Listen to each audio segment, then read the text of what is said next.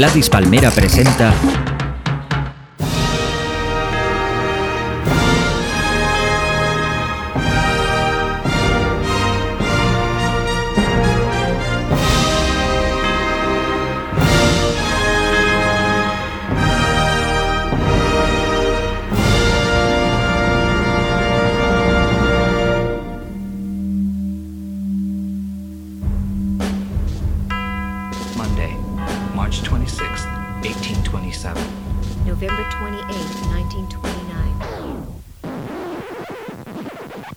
Vidas Ejemplares repasamos la vida de mis ídolos, personas reales de la historia de la humanidad y también esos personajes de ficción para mí igual de importantes.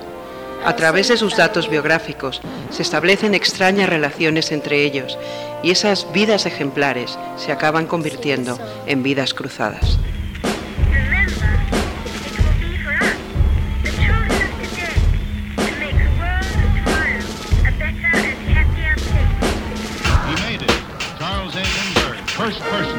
New York to Paris non-stop. And that was a page of history that'll probably stand for a long time. Good morning, Baltimore. And someday when I take to the floor, the world's gonna wake up and see Baltimore and me. Estamos escuchando Good Morning Baltimore, la canción que abre el musical Hairspray, basado en la película del mismo título. Y es que, aunque ha estado muy presente en las biografías de algunos de los personajes que he tratado en estos programas hasta el día de hoy, pues todavía le debía un podcast a John Waters. Con esto doy por terminados los especiales dedicados a esa santísima trinidad que para mí es suprema y que está formada por Andy Warhol, Tim Burton y John Waters. Los tres ya tienen su programa. Y por cierto, que cuando me he puesto a preparar este programa de hoy, me he dado cuenta que tengo que dedicar dos podcasts seguidos a John Waters. Este de hoy seguirá la dinámica habitual de relacionar al personaje con canciones a través de esos muy poquitos grados de separación que los unen. Pero en el próximo me voy a saltar la norma y lo que vamos a hacer es escuchar cantar a las estrellas de las películas de John Waters.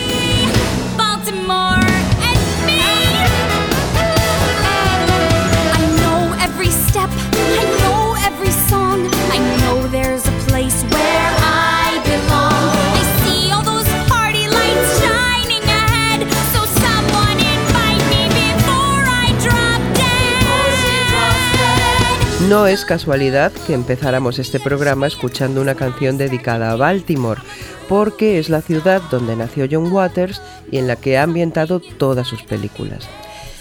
Os voy a confesar que he visitado Baltimore y he buscado los rincones que han servido como escenario para estas películas, por ejemplo el barrio de Hampton. Algunos me ha dado tiempo a verlos y otros pues no, tengo que regresar. Eh, por cierto estuve en la tumba de Divine.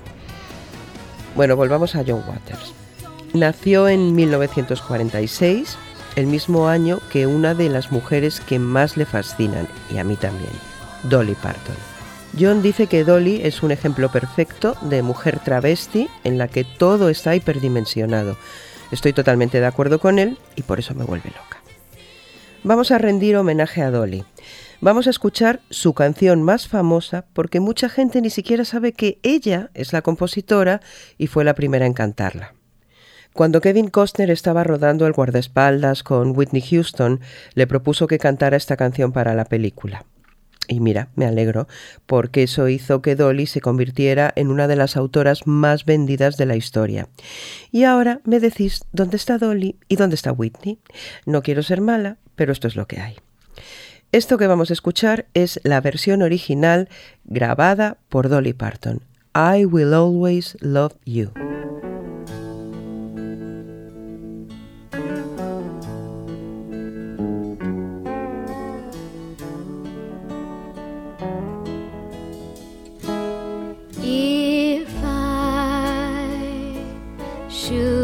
Stay, I would only be in your way. So I'll go, but I know I'll think of you each step of the way,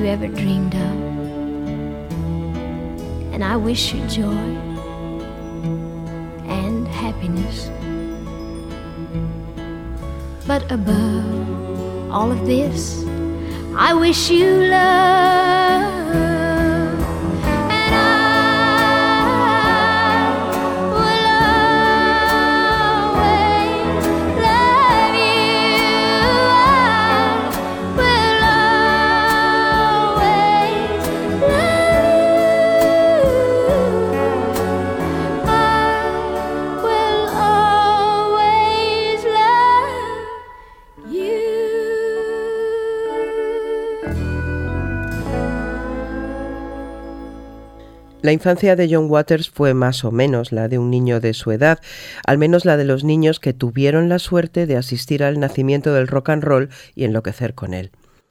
Esto le pasó a John Waters, comprador compulsivo de discos y también ladrón de singles. Recordábamos en el programa dedicado a Divine que robó uno de un dúo que se llamaba Patience and Prudence, pero también robó otro, mucho más importante a la hora de influir en la vida de John Waters. Y es que todo el mundo se pregunta por qué usa Waters ese bigotito tan fino, tan fino, tan fino, que en realidad está pintado con un lápiz de esos que usamos para delinear las cejas.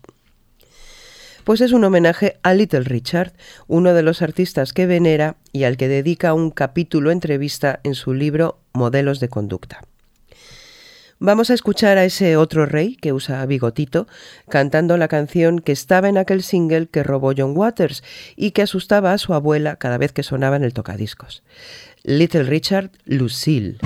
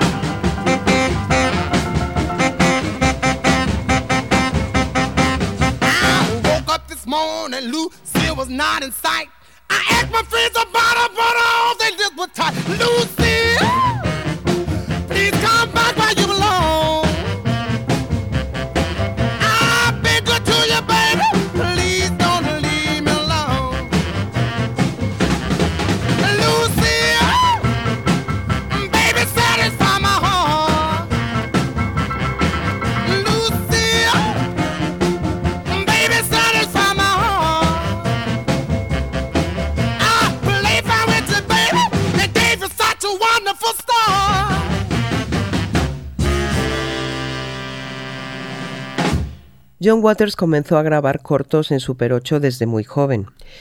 Como eso de que Dios los cría y ellos se juntan es totalmente cierto, la docena de personas singulares que vivían en Baltimore acabaron formando su grupo de amigos, y esos son los que aparecen como actores en las primeras películas de Waters. Aunque añada nuevos colaboradores, siempre cuenta con alguno de los habituales. Ahora mismo ya de aquel primer grupo solo quedan Mink Stoll y Mary Vivian Pierce. Como la primera productora totalmente underground que creó John Waters para rodar sus películas se llamaba Dreamland, a los actores y actrices que suelen aparecer en las películas de Waters se les conoce como Dreamlanders. Dreamland es además una serie de Telecinco que anunciaron a bombo y platillo y de la que no se ha vuelto a saber nada. Y también es el nombre del disco que grabaron uno de los grupos de Italo Dance que más éxito alcanzó en el momento de cambio entre los años 80 y 90. Ellos fueron Black Box, que eran un grupo de estudio de esos que graban con cantantes profesionales, pero luego ponen a una modelo para que haga el playback en los vídeos. La modelo se llama Catherine Quinol y me acuerdo que nos encantaba porque era una mulata así muy musculada y corría el rumor de que en realidad era transexual y eso pues como que ya nos gustaba más. La canción eh, la vais a reconocer enseguida porque fue el mayor éxito de Black Box y se llama Right on Time.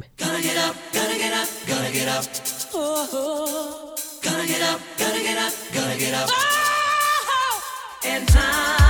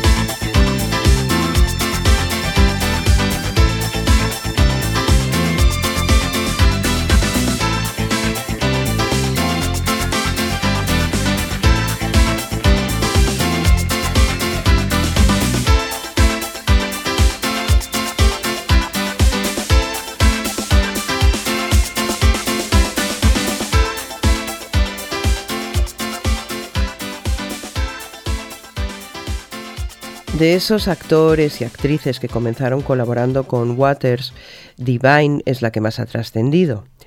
A ver, no voy a añadir ahora mucho más, porque para eso tenéis el primero de estos programas, que estuvo dedicado totalmente a ella. Y si lo queréis oír, pues no tenéis más que volver a la página donde están todos mis podcasts y pinchar sobre él. Pero sin duda hay un antes y un después para John Waters y Divine, y es la escena final de la película Pink Flamingos. Para los que no la hayáis visto, a ver, esto es muy difícil de describir, eh, es mejor verlo.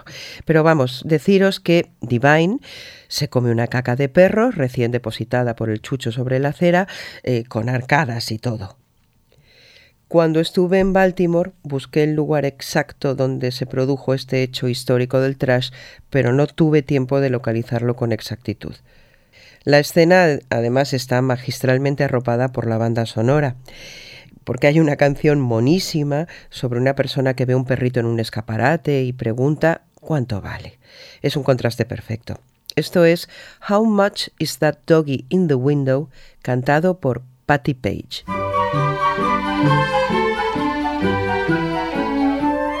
How much is that doggy in the window?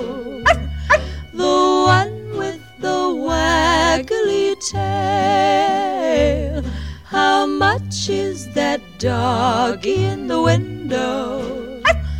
I do hope that doggy is for sale.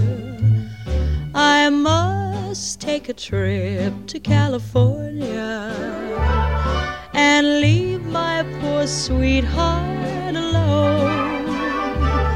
If he has a dog, he won't be lonesome, and the doggy will have a good home. How much is that doggy in the window? The one with the waggly tail. How much is that doggy in the window? I do hope that doggy is for sale. I read in the papers they're robbers with flashlights that shine in the dark. My love needs a doggy to protect him and scare them away with one bark. I don't want a bunny or a kitty. I don't want a parrot talks. I don't want a bowl of little fishies. He can't take a goldfish for a walk. How much is that doggy in the window? The one with the waggly tail. How much is that doggy do hope that for sale.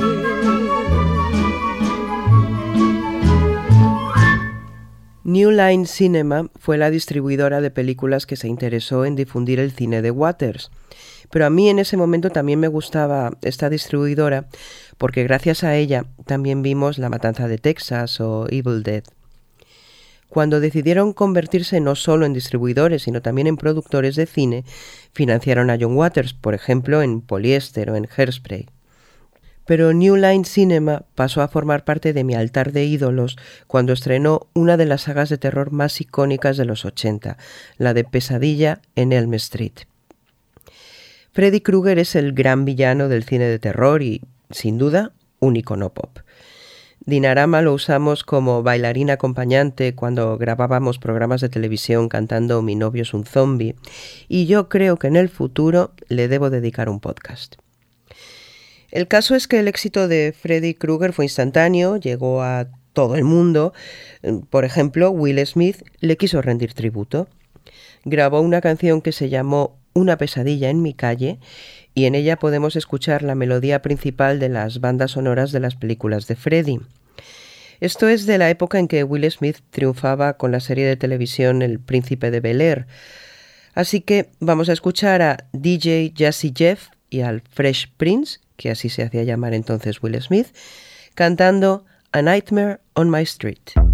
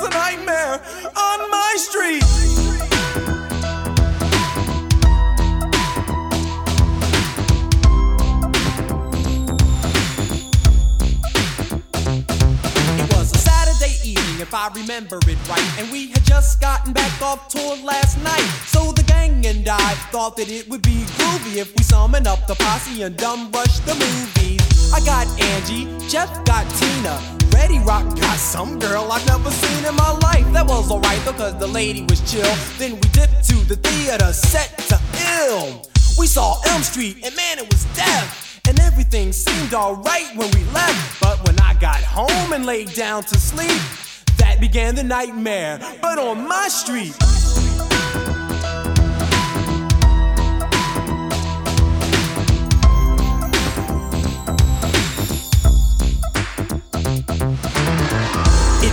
Burning in my room like an oven. My bed soaked with sweat, and man, I was bugging. I checked the clock, it had stopped at 12:30. It had melted, it was so darn hot, and I was thirsty. I went downstairs to grab some juice or a coke, flipped the TV off, and then I almost choked when I heard this awful voice coming from behind. It said,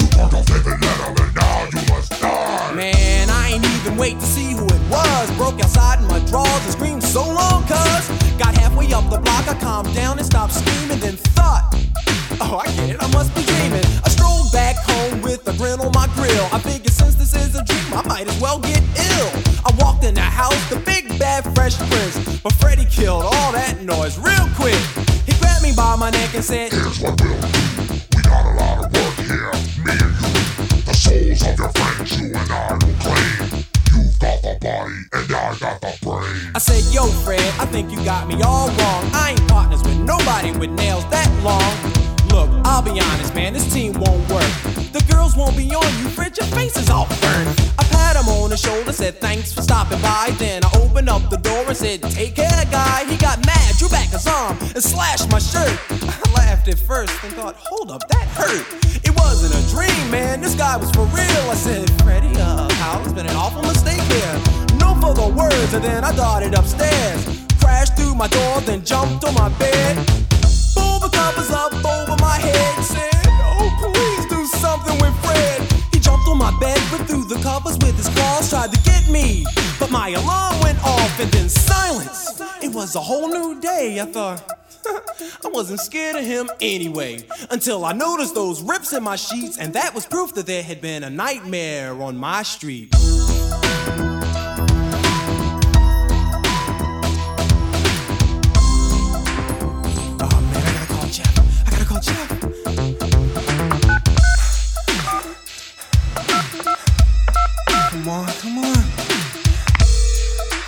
On, Jeff, answer.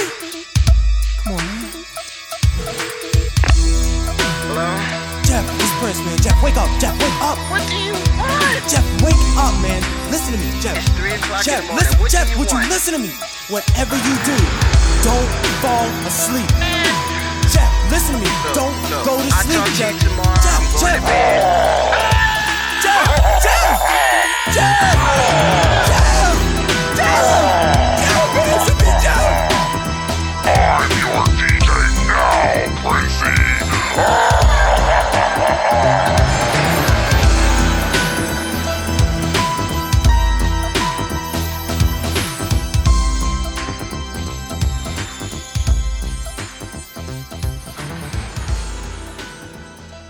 John Waters tiene sus filias y sus fobias, De ellas nos ha hablado en sus libros Majareta y Modelos de Conducta. Uno de sus pasatiempos es cartearse con presos, algunos de ellos de los que están en el corredor de la muerte. Tengo una foto de John Waters tomada por Wolfgang Tillmans en el sofá de su casa y en él hay un cojín con una silla eléctrica bordada en punto de cruz por uno de sus convictos. Me inquieta un poco la fascinación de Waters por el preso más mediático de la historia, Charles Manson. Manson forma parte de la iconografía cultural del siglo XX, pero es que esto a mí me parece que no tiene ninguna gracia. Una vez vi en una exposición un cuadro maravilloso de John Waters donde había una foto de Divine, pero no lo compré porque salía Manson y me daba como cosa colgarlo en mi casa y verle la cara todos los días. No sé si sabéis que probablemente lo único que le ha importado a Charles Manson es triunfar como cantante. Voy a poneros una de las canciones que ha grabado, pero yo no la voy a escuchar porque me da mal rollo. Lo hago por John Waters. Bueno, este es Charles Manson cantando Look at Your Game, Girl. There's a time for living. The time keeps on flying. Think you're loving, baby, and all you're doing is crying. Can you feel? Ah, those feelings real. Look at your game, girl. Look at your game, girl. What a mad delusion. Living in that confusion, frustration and doubt. Can you ever live without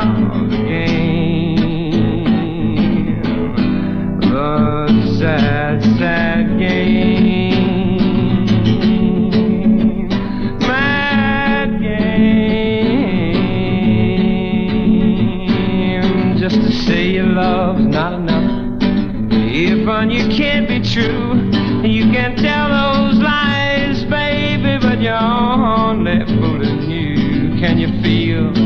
Ah, those feelings real. Look at your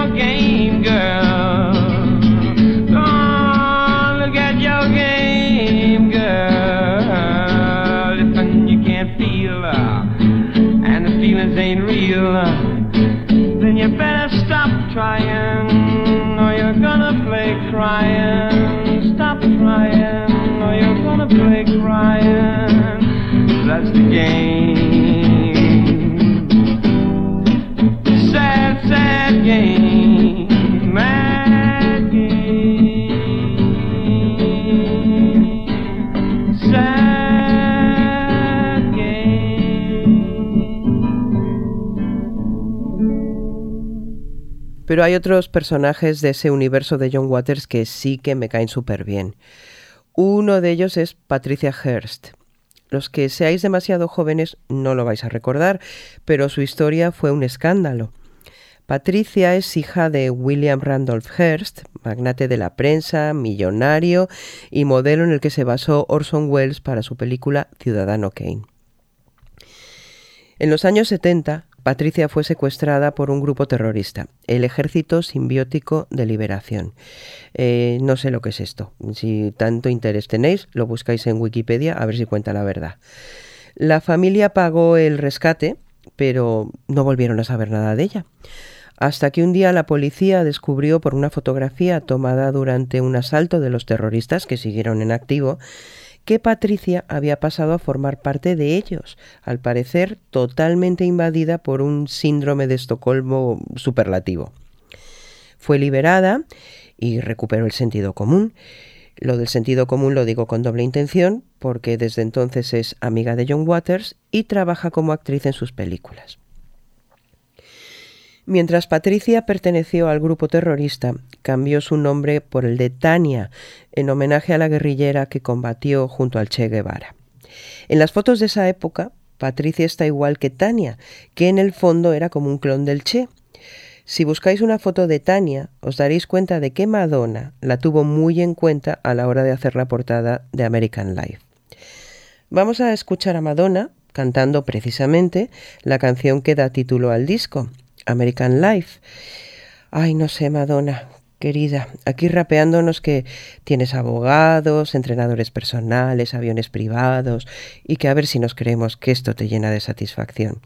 Pues sí, amiga, sabemos que te llena de satisfacción. Do I have to change my name? Far? Am I gonna be a star?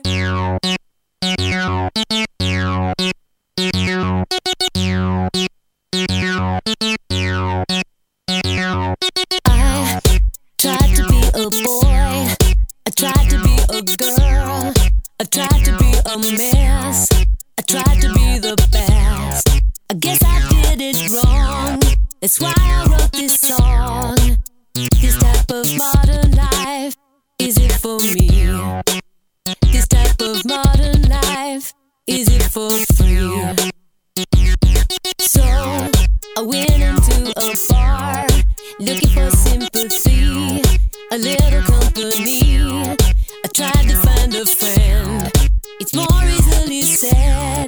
it's always been the same.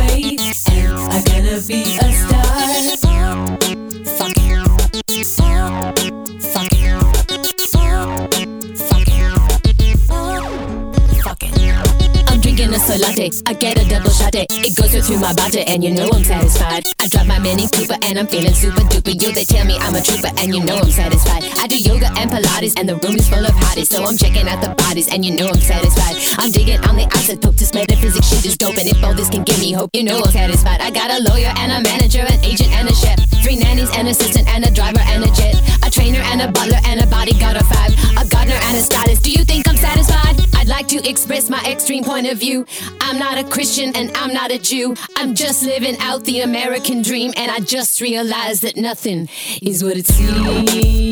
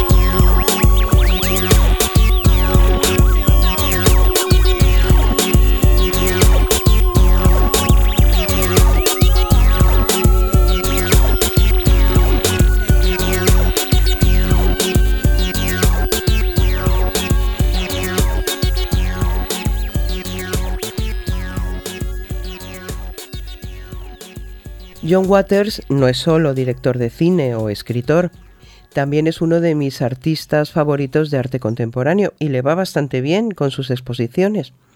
En su película Pecker refleja la visión que tiene sobre lo que es el mundo del arte. En esa película aparece una de sus artistas favoritas, que es Cindy Sherman, muy considerada en medio mundo y que a mí pues me da un poco igual. Hay cosas que me gustan y otras que no.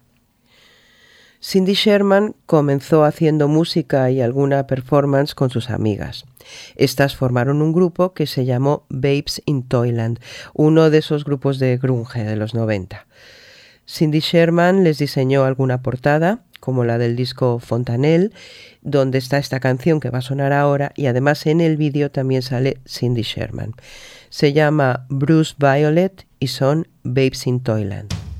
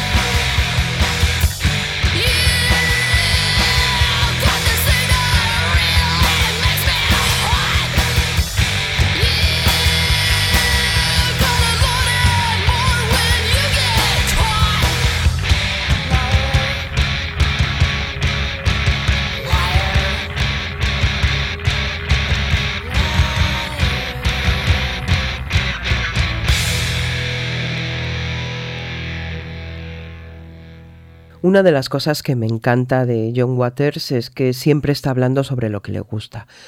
Por supuesto no coincidimos en todo, pero admiro a los artistas que dan claves y te hacen descubrir cosas que no conoces. En su película Cecil B. Demente retrataba a un grupo terrorista que quiere rodar una película underground y para conseguirlo rapta a una estrella de Hollywood. En su momento, no sé si recordaréis, hubo cierta polémica porque poco después David Trueba estrenó una película que se llama Obra Maestra y que contaba lo mismo. Bueno, pues en esa película de Waters, los terroristas cinematográficos llevaban tatuados los nombres de los directores de cine que reivindicaban, que no son otros que los favoritos de Waters. A ver, voy a hacer un poco de recuento. Eh, Sam Peckinpah, Otto Preminger, Samuel Fuller, William Castle, Kenneth Anger, Herschel Gordon Lewis, Andy Warhol, David Lynch, Spike Lee, Fassbinder y Almodóvar.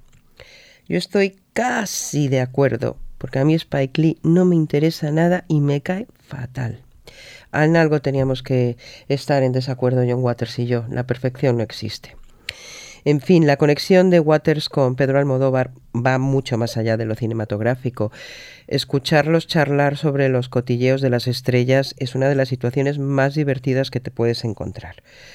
Claro que Waters nunca se ha decidido a ser cantante, eso se lo dejó a Divine. En cambio, Pedro se pateó los escenarios y grabó un disco junto a la superestrella Fabio McNamara. Esto que va a sonar son Almodóvar y McNamara cantando Suck It To Me.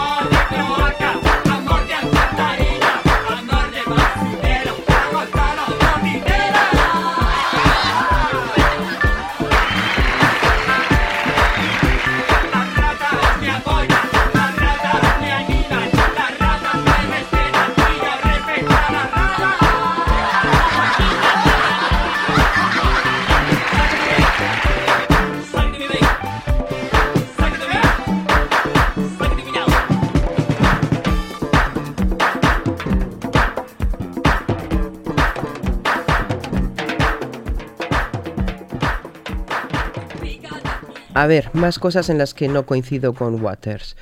Por ejemplo, él venera la marca de ropa Comme de Garçon y yo no puedo comprar nunca nada. Mira que lo intento, pero es que no encuentro nada que me guste. En cambio, Waters va siempre vestido de Comme de Garçon y una de las personas a las que más admira es a la directora creativa de la marca, Rei Kawakubo. Comme de Garçon intenta ser más que una marca y tiene tiendas en las que vende diseños de otros creadores con los que siente afinidad y bueno, pues todas esas cosas de tienda moderna. En Londres, siempre que estamos grabando Fangoria, nos vamos al Dover Street Market, que es la tienda de Comme de Garçon, y a veces nos compramos alguno de los libros de segunda mano que venden, eh, chucherías, pero ropa imposible. Lo que sí nos gustan son unos perfumes que tiene, que son de incienso. Yo en concreto uso uno que se llama Avignon. Y ahora que lo pienso, no sé qué perfume usa John Waters. Tendré que averiguarlo.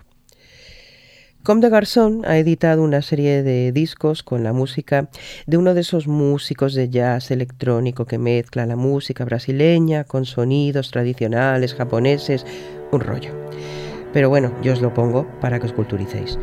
Él es Seigen Ono y esta canción se llama If You Only Knew.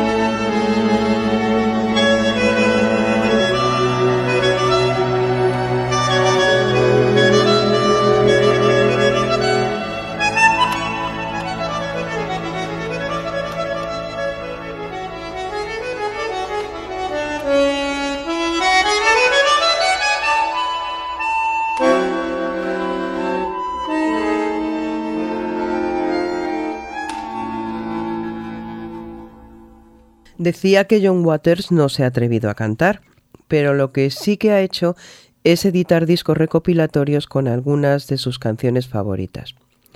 Tiene dos, uno con canciones especiales para el Día de los Enamorados y otro con canciones navideñas. Y ahora mismo está preparando otro más con canciones que son perfectas para romper con tu pareja. Pero vamos a centrarnos en el recopilatorio de canciones navideñas. ¿Por qué? Pues porque la Navidad es otra de las obsesiones de John Waters. No sé si recordáis esa escena mítica de la película Cosa de Hembras, cuando Divine aplasta a su madre con el árbol de Navidad porque Papá Noel no le ha traído los tacones que ha pedido. El caso es que John Waters tiene parado el proyecto de su próxima película por falta de financiación y esa película iba a tratar sobre la Navidad. Es una pena que yo no se la pueda financiar. Supongo que si alguna vez juego a la lotería y me toca, lo haré. Vamos a escuchar una de mis canciones favoritas del disco de Navidad porque el intérprete es todo un personaje. Fue muy famoso en la televisión norteamericana de los años 60, 70 por su voz en falsete y porque era muy alto, vestía con trajes muy llamativos y tocaba el ukelele. Ya veis, antes de que las modernas indies descubrieran el ukelele, este señor ya lo usaba. Él se llama Tiny Tim y esta es su versión del villancico Rudolph the Red-Nosed Reindeer. Rudolph the red-nosed reindeer had a very shiny nose, and if you ever saw it, you would even say it glows.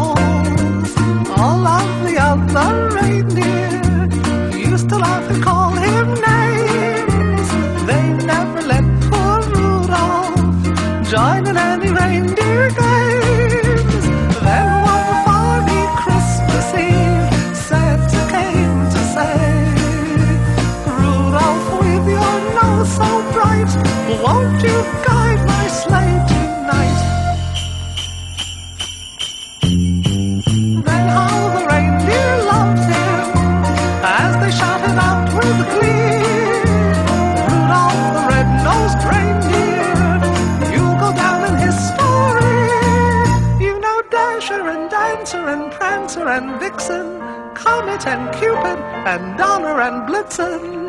But do you recall the most famous reindeer of all?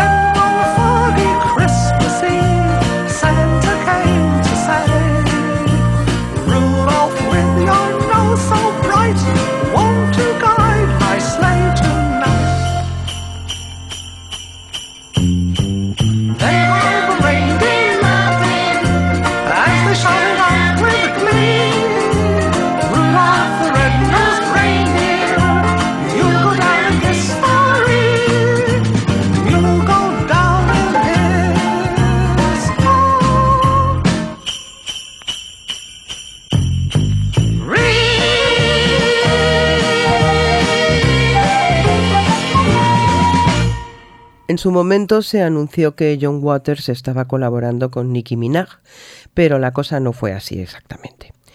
Hay un grupo de cómicos de la televisión norteamericana, pues como aquí tenemos nosotros a nuestros Muchachada Nui, por ejemplo, y se llaman Lonely Island. Estos chicos grabaron un disco en el que había una participación de Nicki Minaj y llamaron a John Waters para grabarle unas palabras al principio y al final de la canción.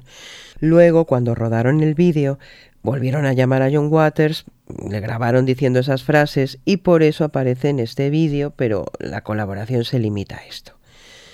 Me pregunto qué pensará John Waters de Nicki Minaj o de Lady Gaga.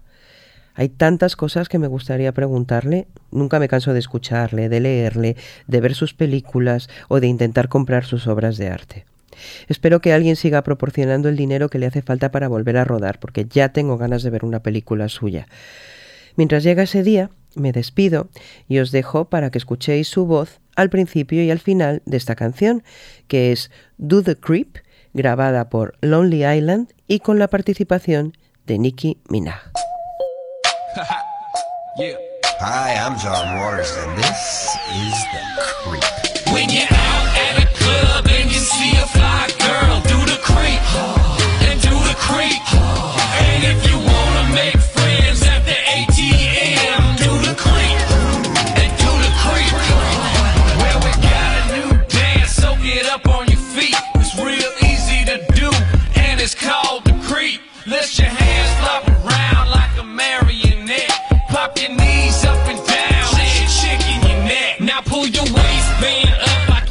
you expecting a flood, and slick